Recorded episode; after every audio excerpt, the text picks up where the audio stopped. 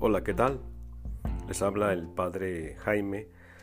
Quiero mandar un saludo, una bendición y también un mensaje a todos los catequistas, los y las catequistas de nuestra parroquia, a la directora de educación religiosa, a los coordinadores de, del RICA, tocante a las fiestas próximas que celebraremos el día primero de noviembre y el día 2 de noviembre.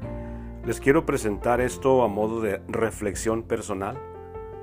No es una conferencia que presentará datos históricos, más bien una reflexión personal como pastor de esta comunidad. La primera celebración que traemos a esta charla es la celebración de todos los santos, la fiesta de todos los santos, que es una celebración en la cual eh, recordamos, conmemoramos y contemplamos a todos los santos que están en la gloria. Es la fiesta de ellos. Allí están eh, santos y santas de todas las edades que vivieron aquí en la tierra y están ya en la gloria. Todos podemos nombrar a un santo o dos y todos, o posiblemente la, la mayoría de nosotros tenemos a un santo favorito, a una santa favorita. Por ejemplo, uno de mis santos favoritos es San Ignacio de Loyola, el fundador de la Compañía de Jesús, de los jesuitas. Otro de mis favoritos es el místico español San Juan de la Cruz, y para muchos de nosotros también eh, San Francisco de Asís, Santa Teresita del Niño Jesús y más recientes San Juan Pablo II, el Padre Pío de Pietrelcina y ustedes podrán, podrán nombrar a santos y beatos que están en la gloria de Dios. Un beato, aprovecho la oportunidad para decirlo, un beato es un santo ya declarado santo que tiene o, mejor dicho, la iglesia tiene la oportunidad y el permiso de venerarlo en la región en la cual es declarado beato. Todavía es un santo, por así decirlo, eh, regional, no ha alcanzado la categoría de santo universal. Cuando un beato es canonizado, en ese momento el estatus pasa de, de regional a universal. Entonces ya toda la iglesia, toda la iglesia universal, la iglesia católica, lo puede venerar en todo el mundo. Esa es la diferencia entre un beato y un santo. Entonces, el primero de noviembre es la fiesta de todos los santos. Todos los santos, santos y santas. Es una fiesta hermosa. Es una fiesta grandísima dentro de nuestra fe cristiana católica. Ahora, ¿qué fue lo que pasó? ¿Por qué hay una celebración llamada Halloween, precisamente un día antes de la fiesta de todos los santos. No conozco con exactitud cuándo comenzó esta fiesta. Ustedes quizá lo pueden investigar o ya lo sepan. La historia de esta, de esta fiesta de Halloween, que es una fiesta pagana.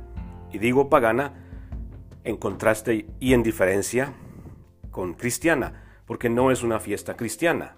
Entonces, es una fiesta pagana que no, no, tiene, no tiene los elementos de la fe cristiana incluidos. Por lo tanto, es una fiesta pagana que tiene sus orígenes paganos, por paganos y para paganos. Un pagano o una pagana es una persona o un individuo que no ha recibido todavía la fe cristiana, que no ha recibido el Evangelio de Jesucristo, que no ha sido bautizado o bautizada y que no ha recibido el bautismo en el Espíritu Santo. Estos son los paganos. Es algo que también eh, los judíos llamaban los gentiles, los paganos, los que están lejos, apartados todavía, ignorantes de la fe. Comenzamos por ahí. Entonces, el Halloween es una fiesta pagana de paganos para paganos. Entonces, nosotros los bautizados ya no estamos allí, ya no somos paganos, porque nosotros sí fuimos bautizados, recibimos el bautismo, abrazamos la, fe de Cristo y además seguimos avanzando en la recepción de otros sacramentos, como la primera comunión, la confirmación, el matrimonio, el orden sagrado, la unción de los enfermos, la reconciliación, todos los siete sacramentos y sobre todo la Eucaristía, que es el culmen de la vida cristiana, el sacrificio de la Santa Misa. Podemos participar en la Santa Misa, en el sacrificio de la Santa Misa, porque somos cristianos, somos de Cristo, ya no somos paganos. Entonces nosotros, como cristianos, no celebramos Halloween porque no es de nosotros. No podemos regresarnos hacia atrás a una fiesta que en primer lugar no nos corresponde, no es de nosotros, es de los paganos, es para los paganos, de paganos para paganos. Nosotros no, no podemos regresar. Es como si, no sé si este ejemplo nos puede ayudar, es como si eh, manejamos un carro por muchos años, un carro digamos Ford o Chevy, Chevrolet o Nissan, y le damos hasta que ese carro ya no camina. Entonces eh, pudimos ahorrar, pudimos ahora comprar una mejor camioneta, un mejor automóvil que tiene buenas llantas, buena transmisión, tiene una pantalla para mirar ahí el, GPS y, tiene aire acondicionado integrado y automático, tiene sistema de seguridad contra el derrapamiento en la nieve, etcétera, etcétera. Tiene muchas cosas buenas. Ya estamos ahí, ya tenemos un carro nuevo. Y, entonces ahora es como si, si, queremos celebrar el Halloween, es como si nos afanáramos eh, en, regresar a andar en ese carro viejo que ya no, no nos sirve, no nos da la seguridad adecuada, no nos da las comodidades que nos da el nuevo. así sucede. Y ya eh, al ser cristianos eh, adquirimos un traje nuevo, una vestidura nueva. No podemos regresarnos a ponernos los harapos viejos, que teníamos antes si es que llegamos a ser paganos, porque actualmente hay muchos paganos en todo el mundo y esa celebración es de ellos, es para ellos. La, fiesta de Halloween con F minúscula es de paganos para paganos. Espero que esta explicación les ayude y nos ayude a nosotros para explicarle a los niños en la catequesis. El origen de la fiesta es pagana. Un pagano es pues el que no ha recibido el bautismo, no ha recibido el Evangelio, no ha sido bautizado, no ha recibido los sacramentos. Cuando nosotros recibimos el Evangelio, abrazamos el Evangelio, la luz de Cristo, la palabra de Dios y recibimos los sacramentos, somos iluminados por Cristo y Cristo nos comunica la verdad, el camino y nos prepara y nos llama para la vida eterna. Entonces no podemos regresarnos para atrás y seguir siendo eh, o vivir o celebrando, haciendo celebraciones que son para paganos, porque ya no, nosotros ya no estamos allí, ya no somos paganos, ahora somos cristianos. Por lo tanto, nosotros celebramos nuestra fe, nuestra, nuestra cultura cristiana. Sí, porque también lo podemos ver desde un punto de vista cultural. El Halloween ha establecido una cultura, una cultura comercial, mercantilista, y no tengo evidencia, pero si alguno de ustedes se, aventura a investigarlo, es posible también que alguien haya aventado esa fiesta precisamente antes de la fiesta de todos los santos como para distraernos. No tengo evidencia de que así haya sido, para competir con la fiesta de todos los santos. Repito, no tengo evidencia, pero a mí me parece que es como una distracción, porque, como decía eh, mi abuelita, qué casualidad que esa fiesta eh, aparece exactamente la víspera de, de, todos los santos. Es como una competencia, es como, como una distracción para nosotros porque nosotros ya, ya teníamos la fiesta de todos los santos. Ahora aparece otra fiesta ahí, otra fiesta pagana, que nos distrae, nos quiere apartar la vista de lo que debemos estar celebrando. Los santos en la gloria. El destino final de la humanidad es estar con Dios, con Cristo, eh, en la visión beatífica, compartir la vida eterna, recibir un cuerpo glorioso y vivir ahí con Él para siempre en la eternidad, gozando de todos los beneficios y bondades y riquezas espirituales eh, divinas que Dios tiene preparadas para nosotros.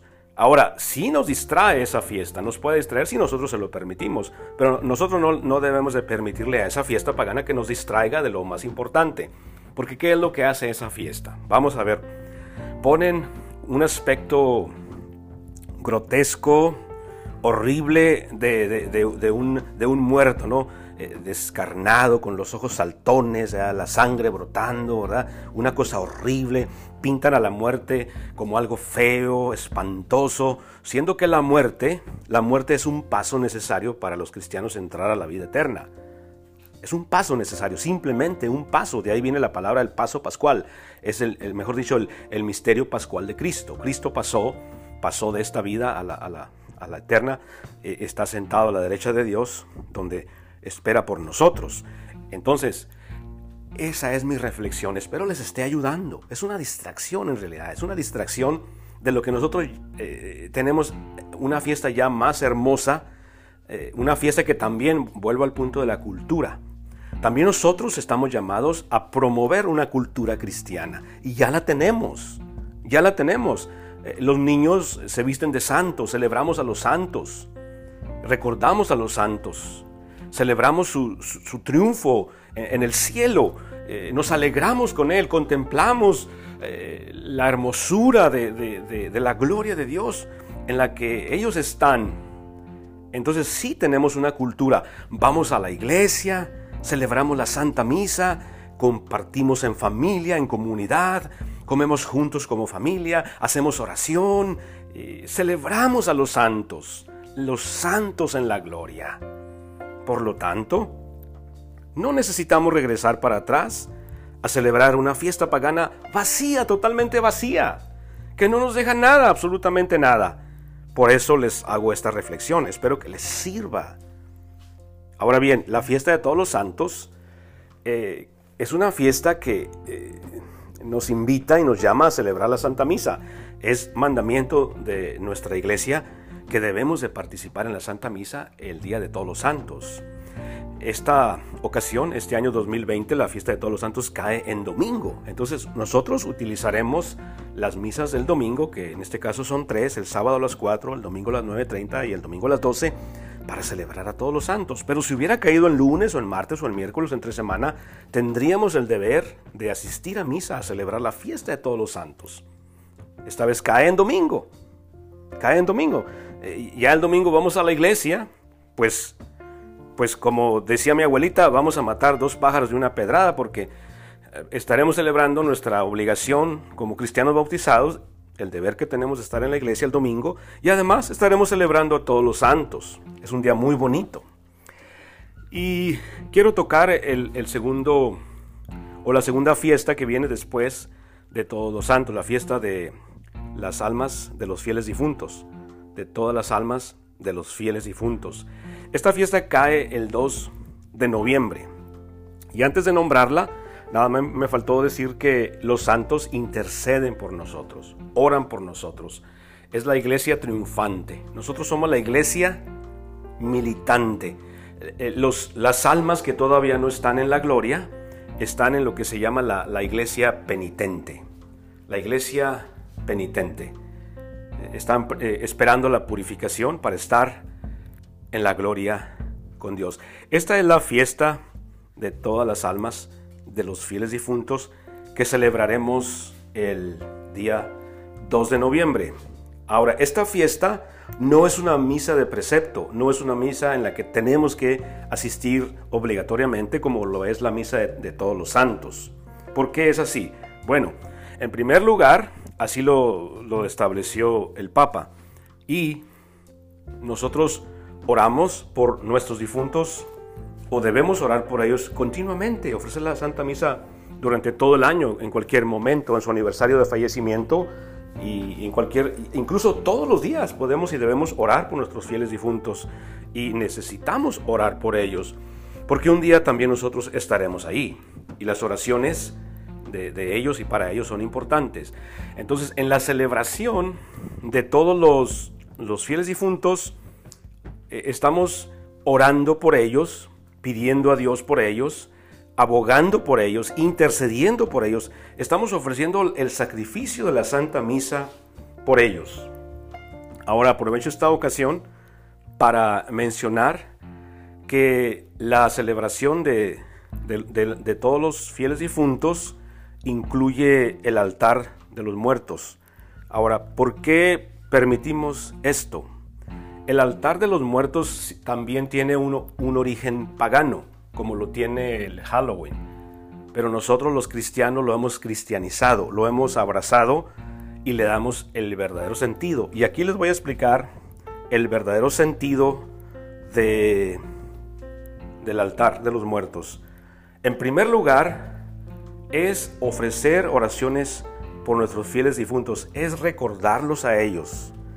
Y la mejor manera de hacerlo es nosotros hacer una buena confesión, es decir, prepararnos, hacer una confesión de todos nuestros pecados, una confesión general, prepararnos bien, orar para que Dios nos revele nuestros pecados y hacer una buena confesión, ir a la Santa Misa y ofrecer la misa por nuestros fieles difuntos. La ofrecemos por ellos en oración. Ahora, esas fotografías que se colocan ahí son solamente un recordatorio de nuestros seres queridos.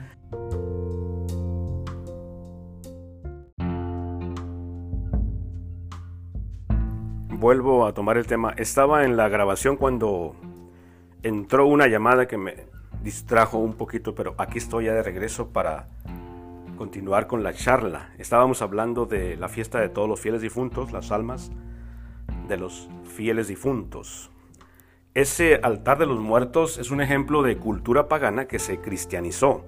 Nosotros le hemos dado un sentido cristiano a este altar. El altar principal es el altar donde se ofrece el sacrificio de Cristo. Incluso el nombre no nos debe ofender o tomar por sorpresa porque no es un altar, simplemente se le da el nombre de altar. Pero es un lugar donde se colocan las fotografías de nuestros seres queridos para recordarles, les amamos, valoramos su vida, su legado y recordamos las comidas que a ellos les gustaban. Les vuelvo a decir, esas comidas que se ponen ahí en el agua, sabemos que los muertos ya no vuelven, ya no van a comer eso. Al final eh, somos nosotros los que nos comemos ese pan y esas frutas que ponemos ahí. Pero el verdadero sentido de esta celebración es que esas personas, esas almas que estamos recordando, están en tres partes eh, o pasarán por tres etapas y este es el verdadero sentido cristiano que le damos. En primer lugar, número uno, ellos ya están muertos para el mundo, punto. Están muertos, murieron una vez y para siempre. Número dos, murieron en Cristo y están vivos para Cristo. Y número tres, están en espera de la resurrección. Nosotros vamos a orar por ellos para que el Señor les ayude y les perdone los pecados que hayan cometido a causa de la debilidad humana. Pero regresemos hacia atrás un poco para recordar lo que ya dijimos. El verdadero sentido de la celebración de, de las almas de los fieles difuntos, el enfoque no está en ese altar que se coloca ahí. No, ese no es el fin. Es simplemente un medio, un accesorio secundario. El fin principal es ofrecer el sacrificio de la Santa Misa por ellos y más aún hacer un buen ofrecimiento de la Santa Misa. El enfoque está en Cristo siempre, Cristo. Y para hacer un buen ofrecimiento, ya lo dije, es mejor hacer una buena confesión, prepararnos bien para ofrecer a ellos una buena ofrenda. La ofrenda que les ofrecemos es el sacrificio de la misa, el santo sacrificio de la misa. Entonces es claro que si nos preparamos a nosotros mismos haciendo una buena confesión, vamos a la Santa Misa, escuchamos la, la palabra de Dios, la reflexionamos y sobre todo recibir la Santa Comunión, comulgar por ellos y para ellos. Ese es el verdadero sentido que le damos a esta celebración de todos los fieles difuntos. Si faltaran esos elementos, de nada nos serviría colocar un altar ahí, con flores, velas, fotografías, comida, si nos apartáramos de lo más esencial. Por eso es importante decirlo, y lo vuelvo a decir una vez más. Estamos ofreciendo el sacrificio de la Santa Misa por en sufragio, es decir, en intercesión por nuestros fieles difuntos. Es una palabra que se utiliza en sufragio, es decir, por ellos y para ellos, para ayudarles a ellos. Y la mejor manera de ofrecer esta ofrenda es hacer una buena confesión. Número dos, asistir a misa con reverencia y recibir la Santa Comunión. Y número, número dos, número dos, recordar que los muertos están muertos para el mundo, están vivos para Cristo y en espera de la resurrección. Aquí estamos hablando y estaremos hablando del misterio pascual de Cristo. Ellos también fueron llamados a participar en la vida, en la muerte, en espera de la resurrección de Cristo. También ellos están llamados a participar. Ellos son la iglesia penitente. Ya lo dijimos.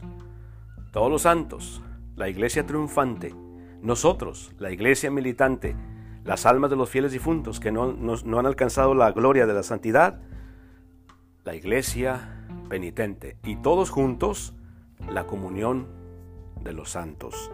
Espero que esta explicación les haya ayudado, les sirva y vamos a celebrar estas, estas fiestas con mucha entrega, con mucha devoción. Vamos a prepararnos para celebrar la fiesta de todos los santos y no dejemos que la fiesta con F minúscula, así llamada Halloween, eh, arroje distracciones a nosotros. El enfoque no está en ir a comprar trajes o, disfraces y gastar nuestro, el poco dinero que tenemos en una cosa que se va a usar un rato nada más, sino es mejor vestirnos o recordar que ya hemos sido vestidos de santidad, ya hemos sido revestidos de Cristo, ya llevamos en nosotros la vestidura de, Cristo. Y no es un disfraz, es, nuestro, nuestro ropaje de la más alta dignidad, el ser cristianos por bautismo, hijos adoptivos de Dios en Cristo. Eso hay que recordarlo. Entonces hay que celebrarlo. Hay que ir a la misa ese día con mucha devoción. Eh, es pecado no asistir a misa ese día. Para que le digan a sus amigos que, que no están asistiendo a la iglesia que tengan cuidado porque están desobedeciendo un mandamiento de la iglesia. Es nuestro deber, es nuestro, nuestro, nuestro deber obedecer los mandamientos de la iglesia, que son cinco. Catequistas, investiguen esos mandamientos, los cinco mandamientos de la, de la iglesia que están en las preguntas que se hacen a los niños antes de recibir la comunión y también antes de recibir la confirmación. Es importante que le digamos a la gente que debemos obedecer los mandamientos de la iglesia, porque los mandamientos de la iglesia son de Cristo. Ese es el mensaje que les quería dar el día de hoy. Espero que les haya servido. Si tienen alguna pregunta, algún comentario, alguna otra observación, pónganse en contacto conmigo. Como este podcast va dirigido especialmente al grupo de catequistas, ustedes ya saben cómo localizarme. Pues les mando una bendición a todos y a cada uno de ustedes y para todas sus familias y le pido a Dios que nos conceda celebrar, celebrar con, eh, devoción y bien preparados estas fiestas que se están acercando ya la fiesta de todos los santos y la fiesta de las almas de los fieles difuntos. Que Dios los bendiga a todos y a cada uno de ustedes, a sus familias, a sus papás, a sus abuelitos, en el nombre del Padre y del Hijo y del Espíritu Santo. Amén.